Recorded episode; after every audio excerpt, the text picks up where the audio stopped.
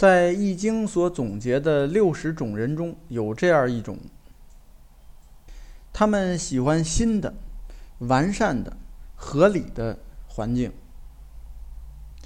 因此他们比较擅长对不合理的、不完善的东西加以改进。这就是命卦是古的人。那么最近的若干年里，古卦的人会有怎样的运势发展呢？请听《易经》第十八卦“古”，革新与创新。大家好，您正在收听的是由天意正观原创出品、赵天意老师主讲的《天意说易经》节目。如有意见或建议，欢迎在节目下方留言。同时，天意正观还有其他多个国学文化专辑，欢迎收听。今天我们来讲解《易经》的第十八卦“谷”卦。“谷”是上面一个虫字，底下一个器皿的“皿”。“谷”字在古代的意思是，有人将很多个毒虫放在一个器皿里，过了一段时间呢，这些毒虫互相之间就打架，最后呢，多数都死了，可能剩下一个。那么这一个最毒的毒虫，最厉害的，叫做蛊。也有的解释说，在器皿中放有食物，这些食物呢放时间长了就会生虫子，那么这个叫蛊。总之呢，蛊是代表一种不好的事情。在《易经》中，蛊的含义呢是腐败以及革新。在前几卦里边，从同人卦开始，到上一卦的随，都是指的社会发展的比较好，有积累有收获，大家呢都在一起做事情。到了这里呢，出现了谷，它的意思是，社会发展比较好，那么时间长了以后呢，自然就会滋生腐败。社会就开始往乱的方向发展，这时候呢，就需要有人出来革新，来纠正以前的这些错误。这个也就是古卦出现在这里的原因。卦辞上是说：“元亨，利涉大川，先甲三日，后甲三日。”一听到元亨，利涉大川。这个往往都是形容事情比较顺利，是一种让人欢喜、让人兴奋的一种趋势。但是这个就和“古”的含义呢有些差距。那为什么是这样呢？这个就是《易经》当中的一种辩证思想，就是当事物混乱到一定程度的时候，自然离大的治理就不远了。也就是说，人能看到的危险，其实不算真正的危险。真正的危险是在于还没有发觉。只要说看到了危险和腐败，那么所有人都会有意识的主动去避让。当然了，能不能避得开，是另外一回事儿。但是如果能够持续不断的去努力、去改进、革新。那么自然呢，改变就会到来。这就是所谓的“元亨利涉大川”，也就是在彖传当中的解释，说“古元亨，而天下治也”，就是这个意思。后边的“先甲三日，后甲三日”，是说呢，社会的发展啊，就像是你先往前走了三天。又往后退了三天一样，隔一段时间呢，就会回到原点。大乱之后必有大治，就像《三国演义》里说的：“天下大势，分久必合，合久必分。”总是这样循环往复。那么，是不是预示着说命卦是古卦的人？他的一生是不是都会处在这种周围都是腐败啊、败坏啊、混乱的这种局面中呢？不是。因为呢，大家都知道，在任何一个办公场所里工作，都会面临呢很多需要改进的事情。有些人呢，对于这些弊端啊需要改进的，会熟视无睹，他们不会去想着去改变。这些人呢，比较习惯于安于现状，这种行为呢，并不是错，只是人和人行为方式不同而已。但是对于古卦的人，那么社会呢，会赋予他一种职能，就是进行改革、创新、革新，这也算是一种特殊人才吧。下边看具体的爻辞，先是第一爻，初六。对应的是古卦的人，二零二零到二一年的运势。说干父之谷，有子，考无咎，立中吉。干父，本意是指家中那个说话算数的那个父亲，也就是一家之主。干父之谷，是说父亲留下的那些弊端。或者是麻烦，或者是陈规陋习，或者是债务，反正是遗留下来了一些问题。这些问题呢，总需要有人解决。谁来解决呢？有子，就是他的孩子，后继者来解决这些问题。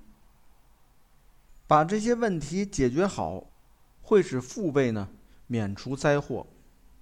整个的过程。是危险和艰辛的，但是呢，最终的结果是吉祥的，这叫考无咎，立中吉。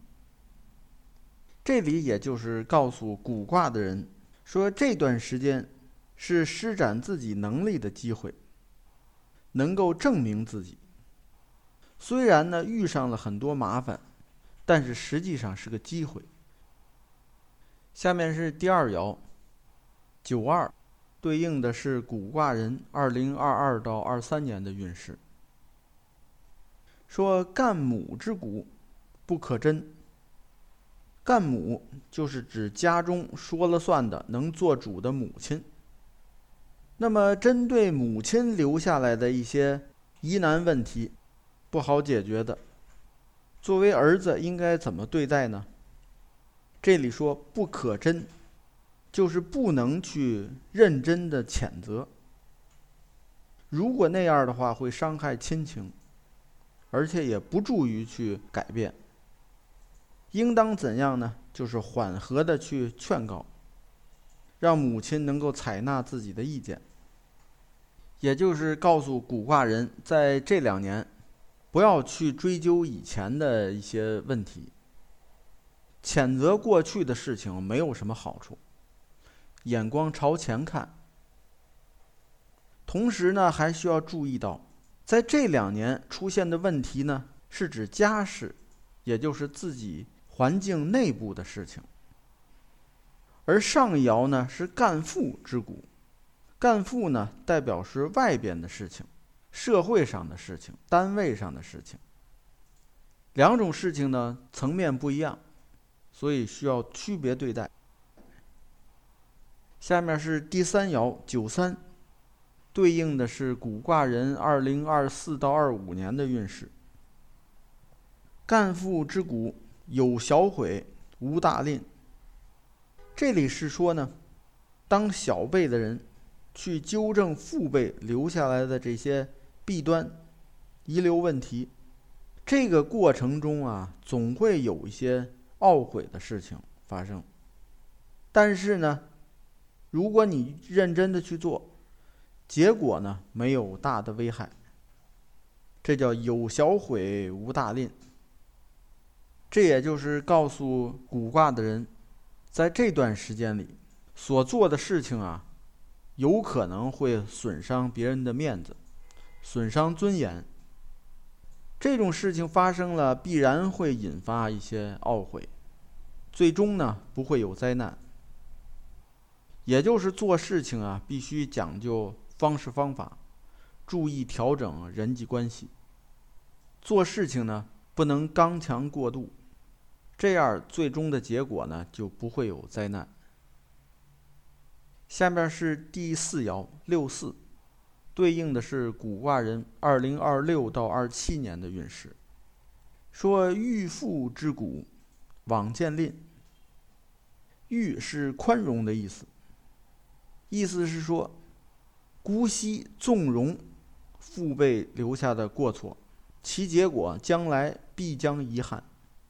爻象还解释说：“欲富之谷，往未得也。”就是如果你这么去做，最终将会一无所获。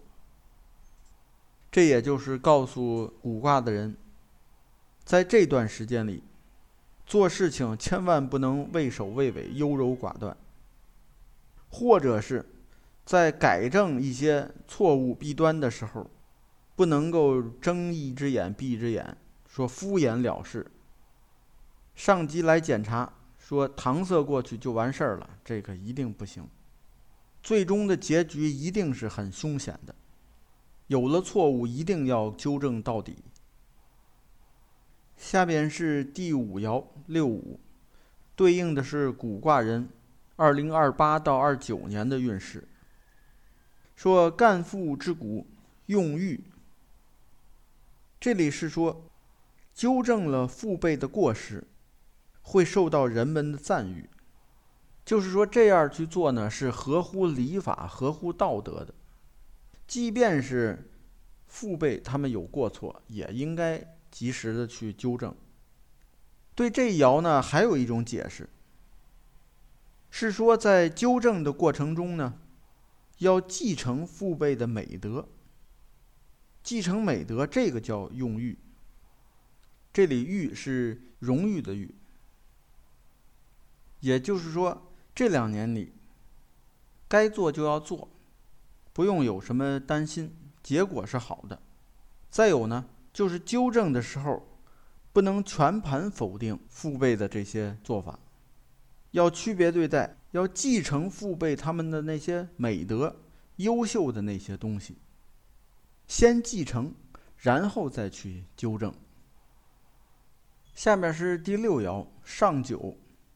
对应的是古卦人二零三零到三一年的运势，说不是王侯，高尚其事。这里是说，说治理这些忧患腐败的事情已经结束，可以功成身退了。这个时候呢，不应该再去谋求这些王侯啊、爵位啊、官位的事情。如果能这样做呢，说明这个人就很高尚。这叫不是王侯，高尚其事。像类似的道理呢，其实在中国的哲学思想呢有很多。比如说“狡兔死，走狗烹”，就是这个意思。说让狗去抓兔子，兔子抓回来了，没两天呢，把这狗也宰了。就是说，需要懂得功成身退的这个道理。进一步说，说事情完成了，取得成就了，这个时候呢，不要去着急请赏，或者去要求荣誉或者职位权利。这时候呢，通常正确的做法呀，是一方面不去寄人篱下，同时呢，也不去刻意的依附别人。而是专心致志，致力于自己的事业。也就是说，以前我做的是什么事儿，那我现在还是兢兢业业做什么事情。那些荣誉啊、赏赐呀，跟我无关，我不去管它。有了更好，没有我也并不去要。这个才是这儿要表达的意思，就是高尚其实。在这里呢，还有另外一种解释，就是这里啊，不是说指整顿腐败已经结束，已经完成了，而是说呢，现在啊，这种腐败和混乱已经到达了一种极致了，非常厉害，没办法，凭你自己的力量轻易是改变不了，只能等待。那么这个时候呢？作为正人君子，不能去同流合污，但是你又不能站出来反对和改变，那怎么办呢？